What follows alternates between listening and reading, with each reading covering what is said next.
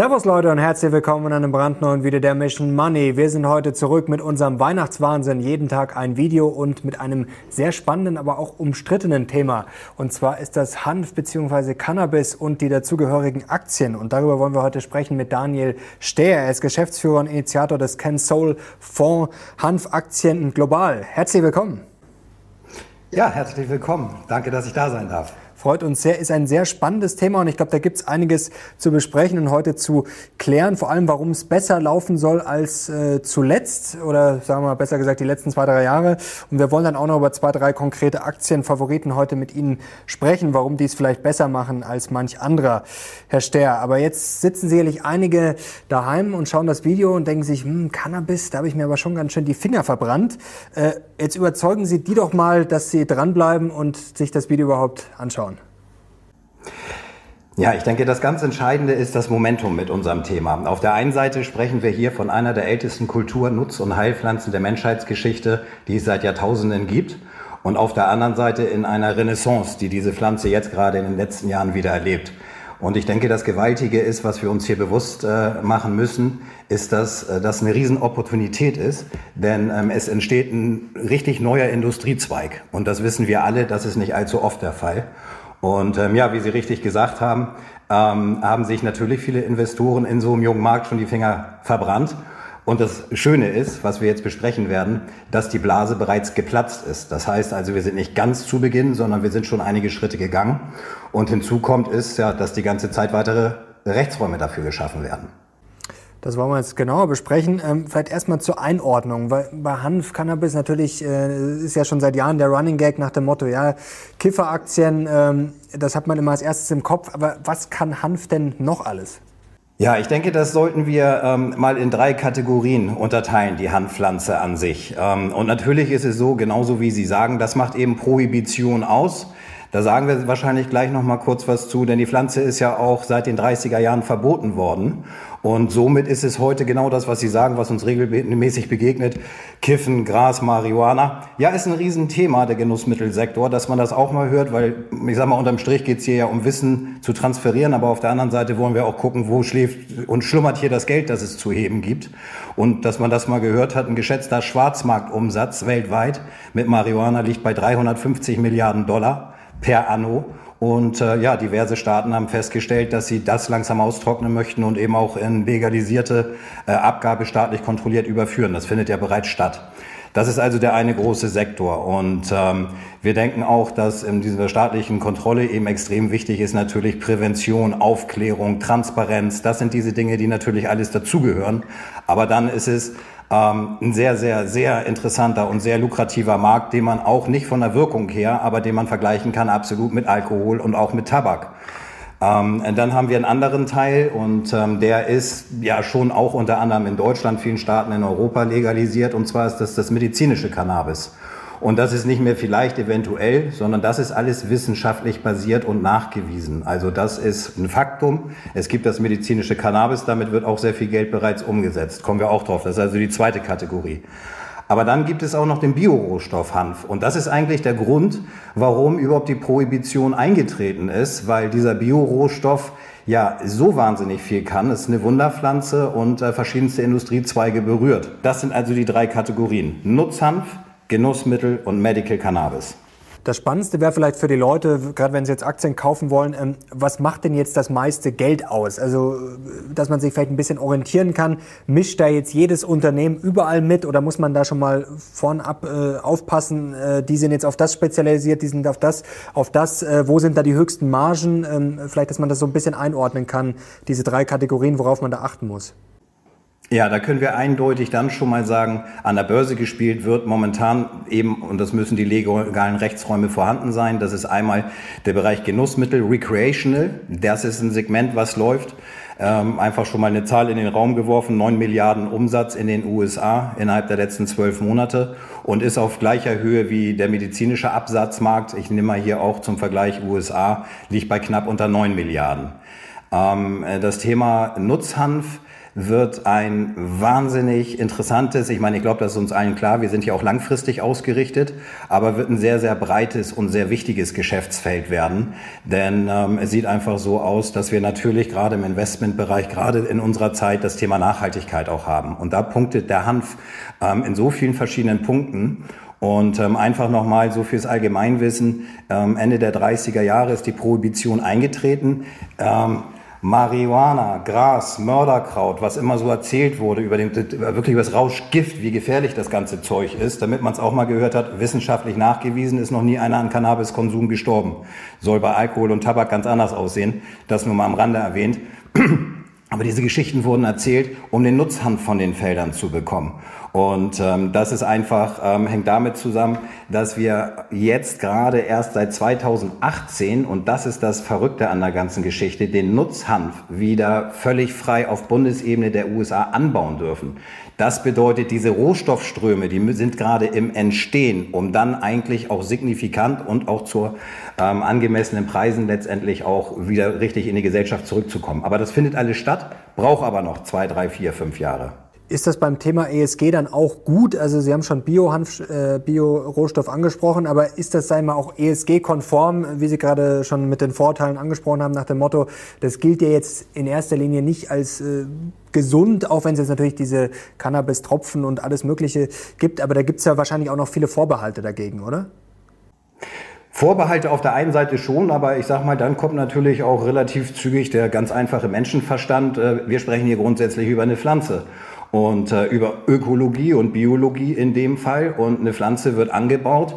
Und ähm, ja, das ist eigentlich äh, das Traurige an dieser ganzen Geschichte. Äh, ich versuche mal so ein ganz klein bisschen nochmal so ein, zwei Kurven zu spinnen, ähm, dass, dieser, dass dieser Nutzhanf, also dieser super Biorohstoff, ich komme gleich auf ESG dann wieder auch zurück, ich kann jetzt schon mal sagen, dass die Companies, so wie wir das bei groß alteingesessenen börsennotierten Unternehmen gerade feststellen, die ESG-Kriterien offiziell mit Ratingagenturen können und werden noch nicht nachgehalten bei den Unternehmen. Dafür ist der Markt noch zu jung, zu frisch, ist auch zu kostenintensiv, das umzusetzen.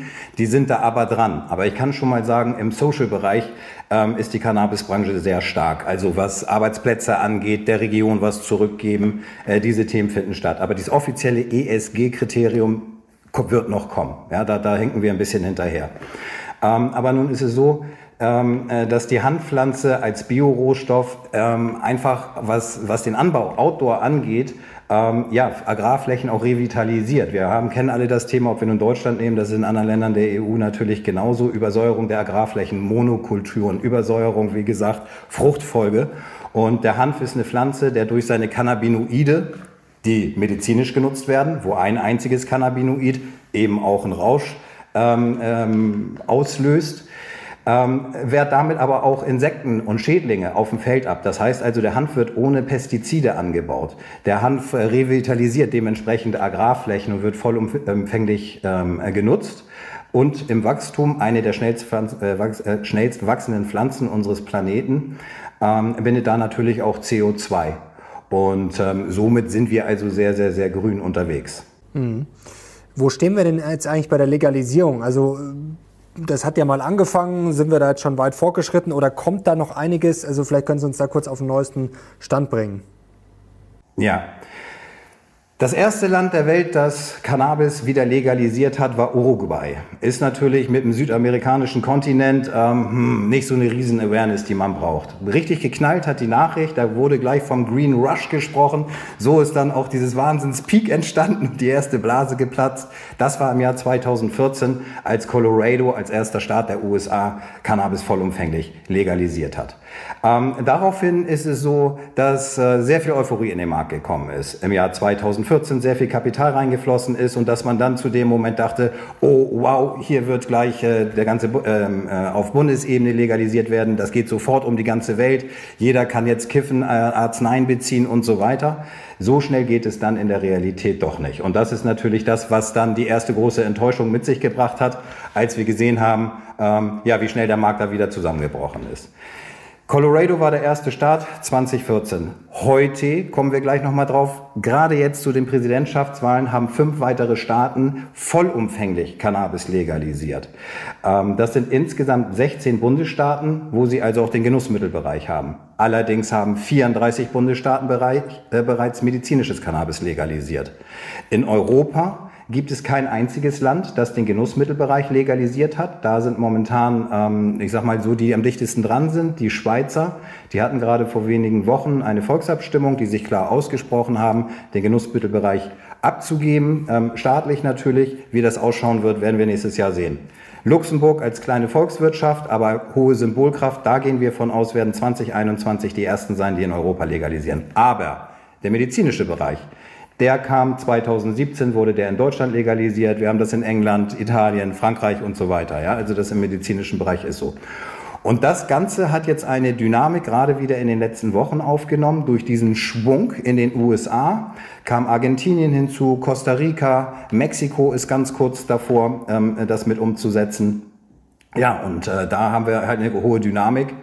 Präsidentschaftswahlen können wir auch gleich nochmal drüber sprechen, ähm, ob Trump oder ne, sieht ja klar nach Biden und Harris aus, ähm, ist auf jeden Fall auch nochmal ein, ein positiver Einfluss auf die Gesamtdynamik. Genau, da wollte ich gerade fragen, also wenn man jetzt mal äh, die beiden Karte sozusagen spielt und davon ausgeht, dass es äh, wahrscheinlich ist, dass er das äh, macht.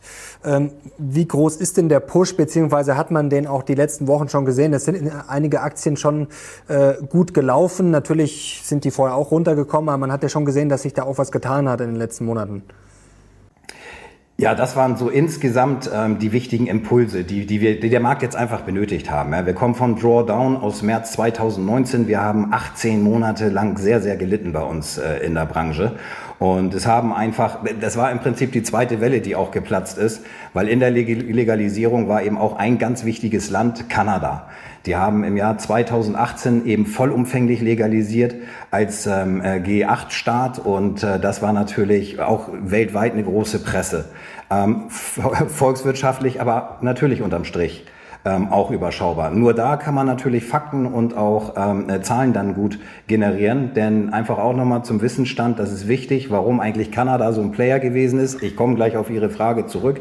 Die haben nämlich bereits im Jahr 2001 ähm, das medizinische Cannabis legalisiert. Somit einen riesen eineinhalb Dekaden Wettbewerbsvorsprung äh, vor den meisten auf der Welt. Und ähm, ja, sind, sind also, muss ich sagen, wirtschaftlich auch extrem innovativ. Ich durfte einige kennenlernen, habe mit denen intensiv gesprochen und was die also auf die Straße bringen, also auch so im Growing-Prozess Greenhouses, das ganze Equipment, das ist alles State of the Art. Das sind auch die, die weltweit die meisten ähm, Lizenzen und Patente innehalten. So, und ähm, Ihre Frage war ja, ähm, was, was, wie spiegelt sich das wieder in den Kursen? Wir haben Drawdown gesehen über den gesamten Sektor und das jetzt mal für die Profis von 98 Prozent aus 2014. Das heißt also, wir kommen von einem historisch niedrigen Marktniveau. Ja, das ist ja genau das, was jetzt eine Investition interessant macht, weil die Umsätze der letzten zwölf Monate, der Wachstum der Umsätze ist äh, enorm. Das sind Rekordumsätze, die ganze Branche, die ganze Branche durchschnittlich ähm, bei knapp unter 70 Prozent. Unser Fonds, der die Branche abbildet, mit 33 Titeln kommen wir noch drauf, hat äh, 77 Prozent Umsatzsteigerung. Da sich aber ja viele Investoren die Finger verbrannt haben, da nicht ganz klar war, wie läuft es mit den Legalisierungen weiter, haben das die Aktienkurse überhaupt noch nicht wiedergespiegelt. Aber gerade jetzt, in den letzten vier Wochen, hat unser Fonds um 20 Prozent zugelegt im November und auch einzelne Aktientitel, teilweise signifikant, aber von einem sehr, sehr niedrigen äh, Marktniveau. Und das hängt natürlich mit den guten Nachrichten, äh, Nachrichten und Katalysatoren zusammen. Jetzt äh, klingt das alles logisch. Ich äh, lustigerweise, weil Sie es angesprochen haben, Kanada 2018. Ähm, ich war da sogar vor Ort lustigerweise, ähm, als der, das war ja damals überall in der Presse. Ich glaube Oktober 2018 müsste es gewesen sein mit der großen Legalisierung. Äh, war ich da auch vor Ort und hat man sich da bei so einem kleineren Unternehmen, muss ich jetzt dazu sagen, in Kanada, ähm, das war da Toronto, Buffalo da oben dazwischen quasi, hat man sich das angeschaut und da waren auch große Pläne und dann wurde da gebaut und die ganzen Hallen, äh, die quasi schon im Entstehen waren, war noch nichts fertig äh, ja, große Visionen. Und also ich habe mir damals lustigerweise für ein paar Euro da Aktie, äh, ein paar Aktien ins Depot gelegt. Die stehen heute bei null.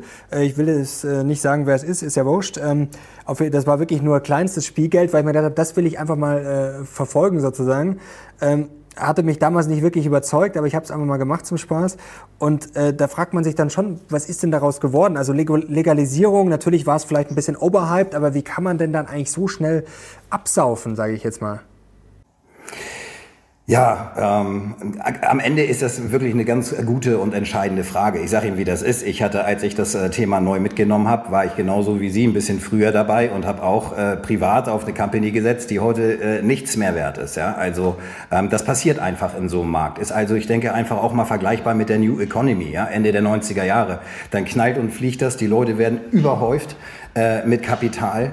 Man kann gar nicht so schnell feststellen, wo kommen die eigentlich her, wo wollen die hin, wo ist die Strategie, alles relativ intransparent und da wurden zum Teil auch große Fehler gemacht. Da haben andere Leute dann gutes Geld verdient, nämlich die dann Properties, äh, Real Estate, Greenhouses und so weiter verkauft haben in dieser Euphorie. Ähm, wir haben dann festgestellt in den Bilanzen, es wurde deutlich zu hohe Preise bezahlt und was die Fantasie und letztendlich ähm, ja die Vorstellung auch der Unternehmen und der Anleger gewesen ist, dass so ein Lizenzierungsprozess deutlich schneller umgesetzt ist. Das heißt, dass die Ware am Ende ja auch beim Patienten oder beim Konsumenten ankommt. Und ähm, das ist nicht der Fall gewesen. Und wenn dann die Umsätze ausbleiben, dann gibt es natürlich große Probleme. Aber es gab eben auch ein bisschen andere Faktoren noch. Das heißt also auch unterm Strich, ähm, es nennt sich Safe äh, Banking Act. Es ist nicht ganz einfach gewesen, auch in den USA ähm, mit den Geldern umzugehen, Kapitalbeschaffung und so weiter, das Geld äh, zu transferieren von einem Bundesstaat in den anderen, weil eben auf Bundesebene. Das sind dann so alles Dinge, die dann nachher die Realität und die Praxis ähm, äh, mit sich zeigt. Wir werden ja nachher nochmal ein Unternehmen ansprechen, nur dass Sie das mal hören. Ein, ein Kanadier, einer der drei Führenden, den haben wir noch bei uns im Depot.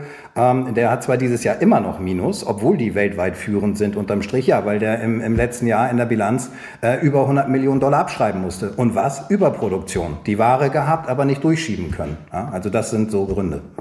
Da hat man ja auch oft in den Nachrichten mal was gehört, oder was heißt oft, aber man hat es mal gehört, dass da viel Hanf, Cannabis einfach, was Sie gerade gesagt haben, Überproduktion, dass das irgendwo liegt. Ähm, wie ist denn da jetzt der Stand?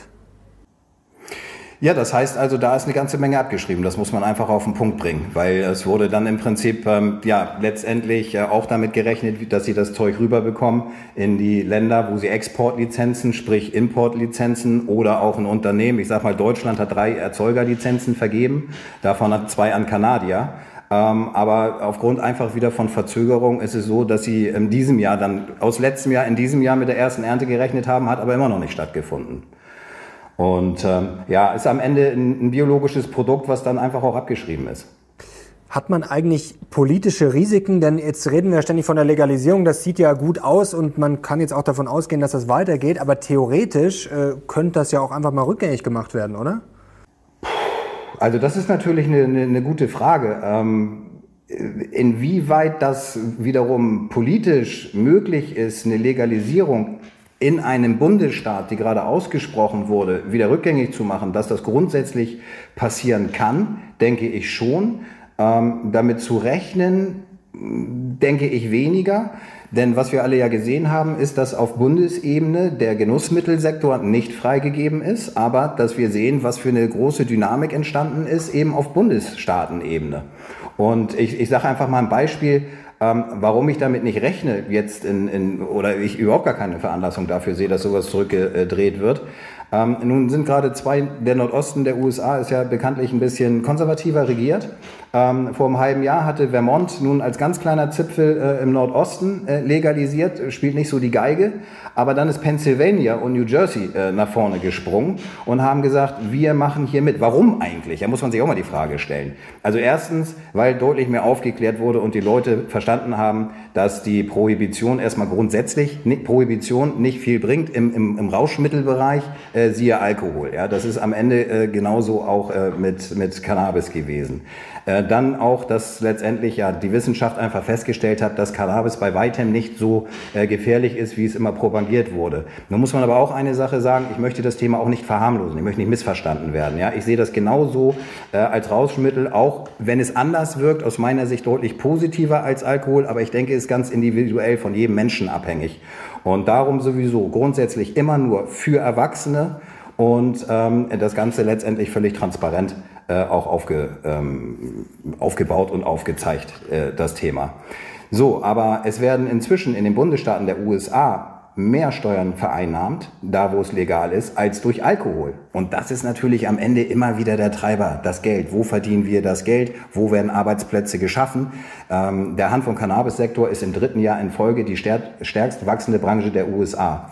Als jetzt New Jersey und Pennsylvania gesagt haben, wir machen da mit im Nordosten, ist jetzt gerade on the fast track äh, New York mit aufgesprungen und hat gesagt, so pass mal auf, Freunde, äh, ich zeige euch jetzt mal so nach dem Motto, wie das geht, ist äh, nochmal fast track gegangen, hat gesagt, zum ersten Vierten nächsten Jahres haben wir vollumfänglich legalisiert. Ja, warum denn? weil die sich natürlich auch sagen, wir wollen nicht, dass die nur über die Brücke fahren und dann letztendlich die Texas ähm, in New Jersey lassen, die Konsumenten. So, und diese Dynamik, die hier gerade entsteht, ähm, die ähm, ja auch zeigt in den anderen Bundesstaaten, dass Konsum wiederum von Opiaten, Schmerzmittel und so weiter signifikant abgenommen hat, auch die Konsumenten selbst nicht mehr geworden sind, ähm, sind das natürlich alles Treiber, ähm, die, die eher positiv das weiter voranbringen. Und das findet auch gerade statt.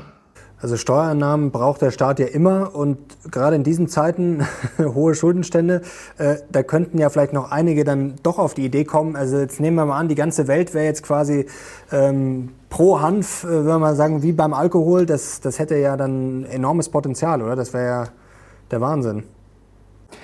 Also ich sage Ihnen das ganz ehrlich, wie das ist. Aus unserer Sicht ist es ähm, möglicherweise und voraussichtlich der Wachstumsmarkt dieser Dekade. Wir gehen davon aus, dass Hanf in seiner Breite mit Cannabis äh, sogar noch, also mindestens so groß werden kann wie Alkohol und wie auch Tabak. Bei Alkohol muss man ja dazu sagen, es sind ja nicht nur Spirituosen, die man konsumiert, sondern Alkohol wird ja auch in der Medizin, in der Technik, in der technischen Industrie, ähm, in, in verschiedensten Kosmetika überall verarbeitet. Und so verhält es sich eben auch mit dem Hanf. Ähm, der Hanf, der berührt eben ähm, wahnsinnig viele Industriezweige und hat ganz, ganz viele positive Eigenschaften. Ja. Ähm, jetzt ist die Frage, wie gehen Sie denn jetzt ran ähm, bei so einer Aktienanalyse, bei so einem Unternehmen? Denn da gibt es ja schon wirklich viele, also auch wenn das jetzt auf den ersten Blick ja was sehr Spezielles ist, trotzdem gibt es da gefühlt, äh, wenn man sich da jetzt mal in ein Bloomberg-Terminal äh, setzt, wirklich sehr, sehr viel. Also man kennt ja die großen Klassiker wie Canopy oder sowas, aber da gibt es ja wirklich sehr, sehr viele, die da mitmischen, also die es natürlich selber anbauen. Dann gibt es ja auch wieder Unternehmen, die sozusagen hinten dran sind, die dann das Verpackungsmaterial und was weiß ich was machen. Also ähm, da gibt es ja wirklich schon einen richtigen Kosmos. Ähm, wo schauen Sie denn da jetzt drauf? Also man könnte auch sagen, was unterscheidet denn jetzt die Schlechten, die abgesoffen sind, von den hoffentlich Guten? Ähm, und wo wird da am meisten verdient? Also kann man da vielleicht auch nochmal sagen, okay, wenn die jetzt eher sich darauf fokussieren, ist ganz nett, aber äh, gibt es viel, viel spannendere Sachen. Also wie gesagt, dann eher aufs Kiffen, auf gut Deutsch, auf das Medizinische. Äh, das ist ja mittlerweile gefühlt überall drin. Also ob es jetzt im Badeschaum ist, ob es in der äh, Rittersport ist. Also da gibt es ja wirklich ein sehr, sehr breites Feld. Äh, wo fängt man da an und wo sucht äh, wie findet man sozusagen die Perlen und sortiert dann die schlechten aus? Ja.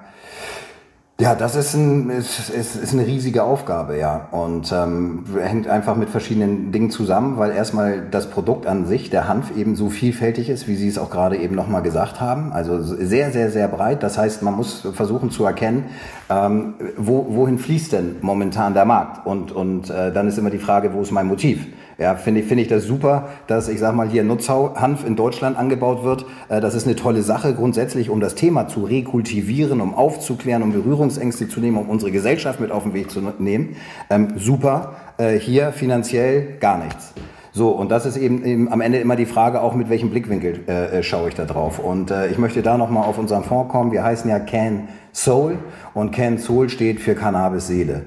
Und äh, wir haben uns äh, zur Aufgabe gemacht, wir möchten einen signifikanten Beitrag dazu leisten, ähm, die Pflanze zu rekultivieren. Und wie können wir das tun? Das können wir insofern, wenn wir erstmal Wissen transferieren in eine Gesellschaftsschicht, die unter, wie wir jetzt hier zusammen sind, mit Finanz zu tun haben, die vielleicht noch nicht so viele Berührungspunkte hatten. Das ist so erstmal das Erste, so Wissenstransfer. Ähm, und auf der anderen Seite, und das war uns ganz wichtig, ist natürlich, ähm, wie, wie kriegen wir den Treibstoff, das Geld hin, ja, um, um das Thema auch voranzubringen. Weil nur Idealismus, davon gibt es viele, das ist auch eine super Sache, das sind wir auch. Aber wir müssen das Thema wirtschaftlich nach vorne bringen. Und somit war es wichtig, irgendwo ein, Investmentvehikel aufzubauen und zu finden. Und da sind wir die, die ersten und einzigen in Europa, die eben so einen Aktienfonds auch aufgebaut haben, Ende 2018 auf den Markt gebracht, so dass man sich auch mit investieren kann. So, das erstmal vorab. Ähm, ich würde am aller, allerliebsten ausschließlich nachhaltig, outdoor und im Biorohstoff Hanf unterwegs sein, weil das einer der Rohstoffe unserer Zukunft sein wird. Im Food-Bereich, ich sage einfach mal veganes Superfood im Vergleich zu Massentierhaltung, um eine Sache zu sagen ähm, den, den Forst zu schonen, ja, Waldrodung. In Hanf ist wesentlich mehr Zellulose äh, vorhanden als in Forstbestand. Ich spreche von Papierindustrie, von Proteinstärken etc. Ja.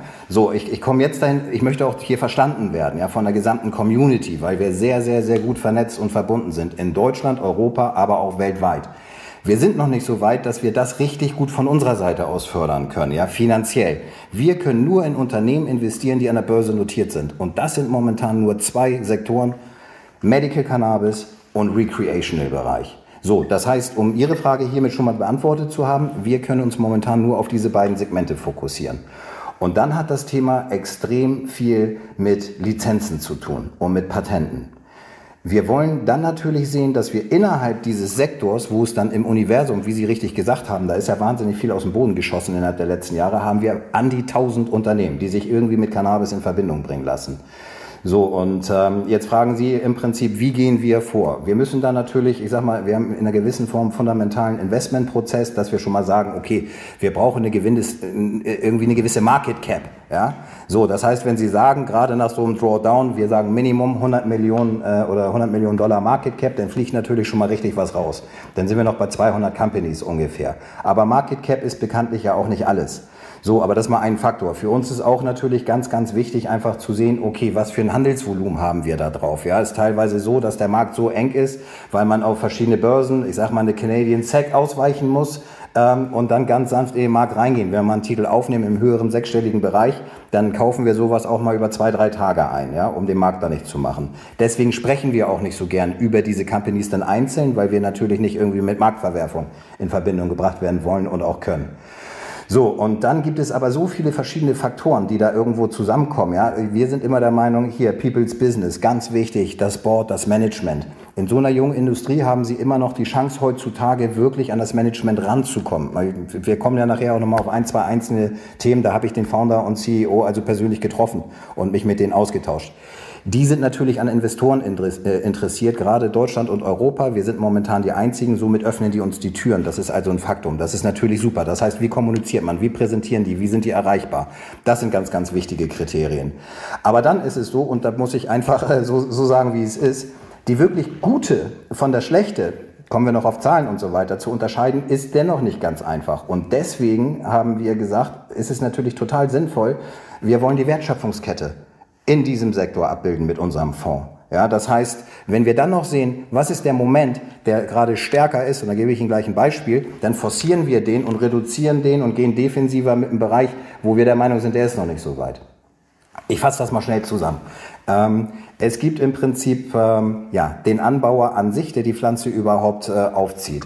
Dann haben wir das ganze Thema der Verarbeitung und Extraktion, ja, die Sachen rauszuziehen. Extrakteure. Gibt es welche, die sind so groß, die haben es in-house, aber es gibt auch welche, die gliedern das aus. Extraktion an sich.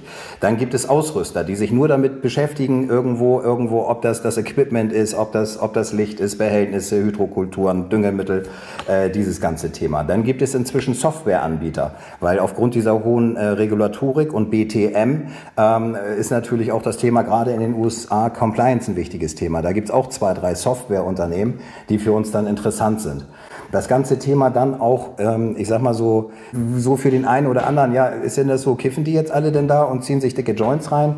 Nein, ich sag mal, die Zeiten Bob Marley, Reggae und, und wirklich die dicke Tüte, äh, das tut der ein oder andere, ähm, mit Sicherheit auch richtig so. Aber auf der anderen Seite ist natürlich der Trend total weg vom Rauchen. Ja, wir sprechen hier von Cannabis 2.0.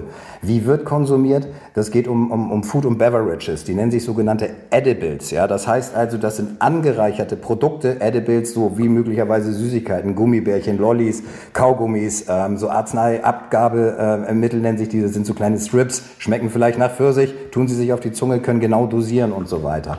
Jetzt, und äh, im Beverage-Bereich. Ganz kurze Zwischenfrage, wenn ich jetzt da mal so gefühlt überlege, ähm, sind die Anbauer dann nicht sozusagen die Blöden, äh, verdienen die vielleicht am wenigsten? Denn Sie haben vorher gesagt, das wächst sehr schnell. Also gefühlt, gerade wenn dann ein Hype kommt, dann bauen immer mehr an, dann steigt das Angebot massiv, dann fällt wahrscheinlich der Preis wieder, auch wenn vielleicht die Nachfrage leicht steigt. Äh, sind dann vielleicht die hinten raus besser, die, sag ich mal, das dann kaufen, cool verpacken und dann sündhaft teuer weiterverkaufen, die dann vielleicht ein cooles Branding haben? Sind, also wie sieht's da gefühlt mit den Margen aus oder kann man das nicht so einfach äh, über einen Kamm scheren? Äh, einfach über einen Kamm geht sowieso nicht. Aber das ist ein Riesenunterschied zwischen Kanada und den USA. Und deswegen sind wir auch mit unserem Portfolio, haben wir deutlich umgebaut in, in diesem Halbjahr und sind deutlich äh, USA-lastiger geworden. Denn das in, in, Amer in, in äh, Kanada nennen sich diese Anbauer LPs Licensed Producer. Ja? Die dürfen nur produzieren, ausschließlich. Und in den USA nennen die sich MSO, das sind Multi-State Operators und die machen den vollumfänglichen Prozess. Und natürlich macht das einen Riesenunterschied.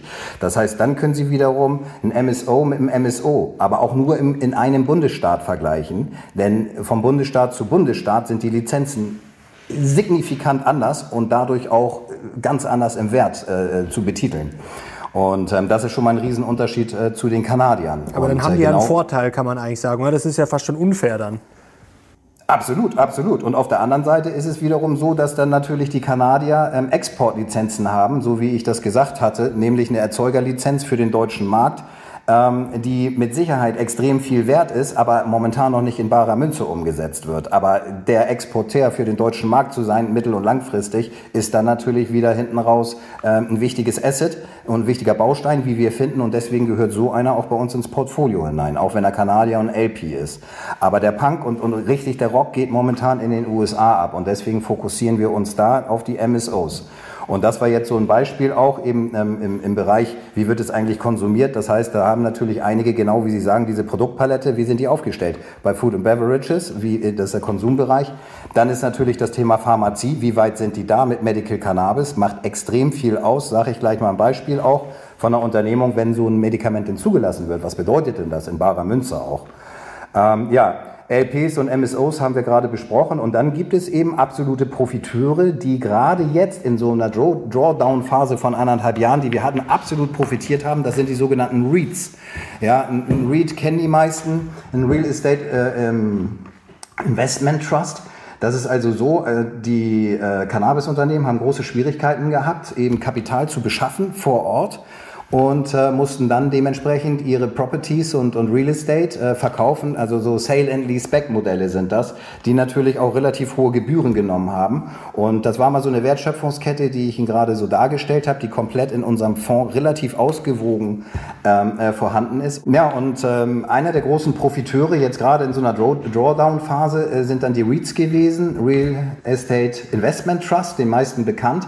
Ähm, ja, Kapitalbeschaffung war schwer für die Cannabisunternehmen, mussten dann ihr Real Estate im Prinzip verkaufen, so Sale and Lease Back, zu doch relativ hohen Gebühren. Das waren jetzt in den letzten zwölf Monaten die absoluten Gewinner. Haben wir auch zwei bei uns, die sich nur auf Cannabis spezialisiert haben, die Properties äh, bei uns im Portfolio. Nur ein Segment, und das ist aus meiner Sicht, ja, mittel- und langfristig, glaube ich, das Wertvollste. Und das sind so drei Zauberbuchstaben, ähm, die schon viele Leute gehört haben, und zwar CBD. CBD ist ein Cannabinoid, das nennt sich Cannabinidol und ist non-psychoaktiv.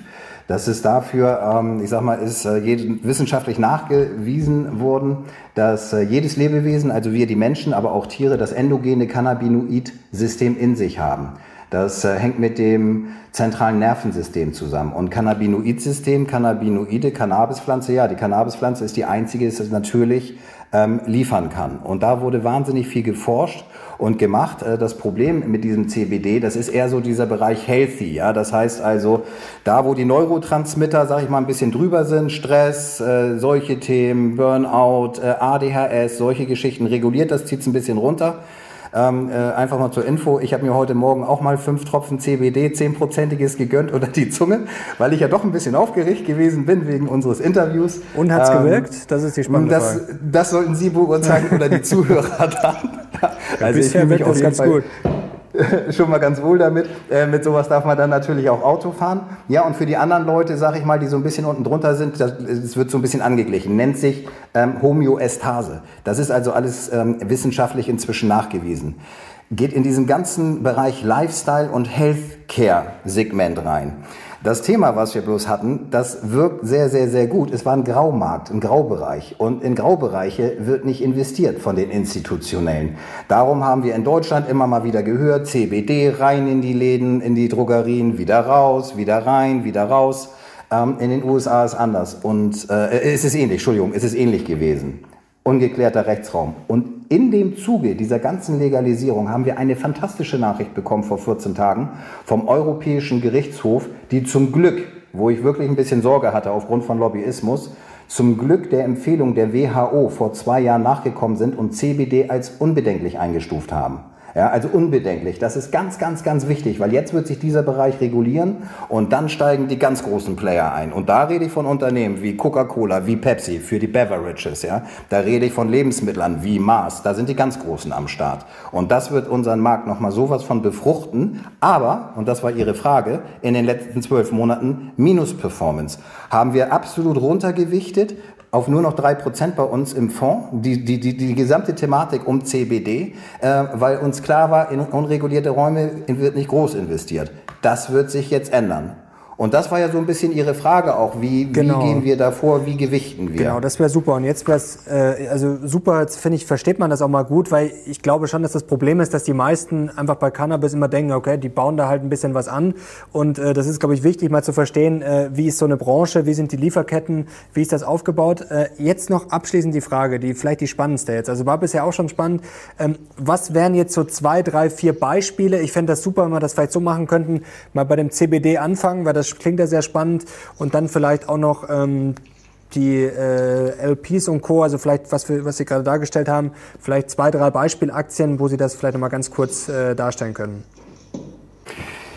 Ja, gern. Also ähm, beim CBD-Bereich wird es so sein, wir haben da momentan ein Unternehmen ähm, äh, bei uns äh, natürlich mit im Portfolio, das ist also Charlotte's Web. Und äh, Charlotte's Web, das sind ähm, ja eigentlich die ersten, die sich überhaupt diesem ganzen Thema gewidmet haben. Das ist eine ganze Bewegung gewesen. Warum eigentlich? Ja, weil Charlotte ein kleines Mädchen ist, was sehr, sehr, sehr, sehr stark äh, von epileptischen Anfällen gebeutelt wurde.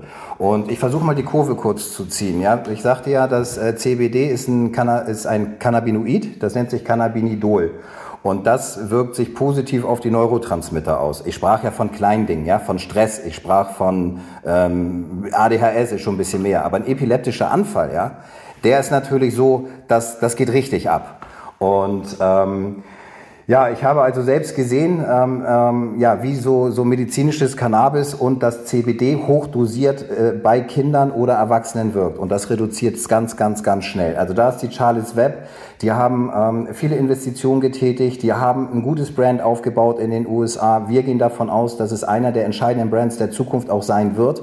Wenn man sich wiederum die Zahlen fundamental anguckt, dann würde man niemals investieren. In dem Moment schieben einfach große Schuldenberge vor sich her, haben ein Riesenboard, aus unserer Sicht eigentlich auch überbordet, ähm, haben uns dennoch dazu entschieden, die zu nehmen, weil am Ende steigt eine Aktie dann, wenn da Geld reinfließt, wenn es mehr Käufer als Verkäufer gibt.